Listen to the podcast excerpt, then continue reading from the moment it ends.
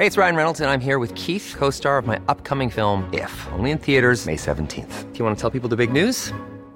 All right, I'll do. Sign up now and you'll get unlimited for $15 a month in six months of Paramount Plus Essential Plan on us. Mintmobile.com slash switch.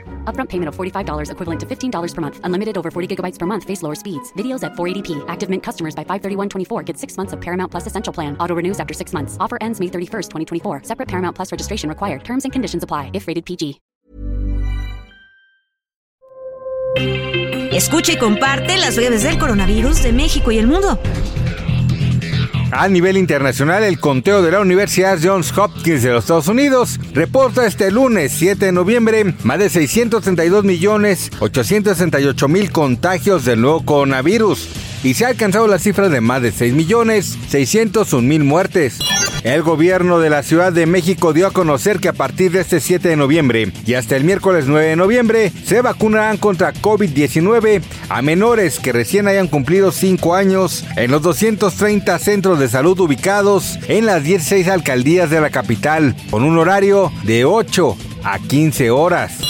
De acuerdo con información de la Secretaría de Salud Federal, hasta el momento suman 295 casos confirmados de viruela símica en el Estado de México, por lo cual es la tercera entidad del país con el mayor número de pacientes con dicho virus.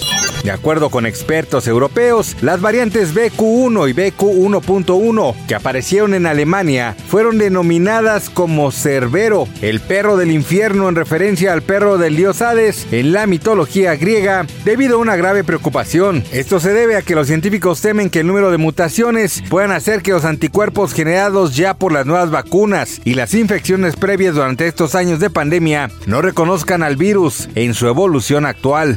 Un nuevo estudio realizado por investigadores del Departamento de Asuntos de Veteranos en Estados Unidos descubrió que el uso de Paxlovid antiviral que reduce el riesgo de hospitalización y muerte por COVID-19 también reduce el riesgo de sufrir COVID prolongado. El análisis mostró que las personas tratadas con Paxlovid tienen 26% menos de riesgo de desarrollar varias afecciones vinculadas al COVID largo como enfermedades cardíacas, trastornos sanguíneos, fatiga, enfermedades hepáticas o renales dolor muscular, deterioro neurocognitivo y dificultad para respirar.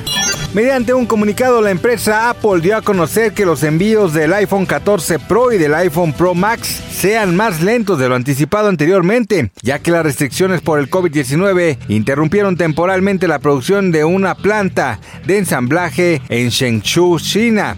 Según un informe del Instituto Nacional de Migración, miles de estadounidenses están emigrando a México a tasas antes no vistas, al grado de que los permisos de residencia temporal en el país aumentaron en 85% su demanda con respecto a 2019. La principal razón radica en que los estadounidenses que buscan destinos asequibles con pocas restricciones de COVID-19 para vivir. Para más información del coronavirus, visita elheraldodemexico.com.mx y nuestras redes sociales.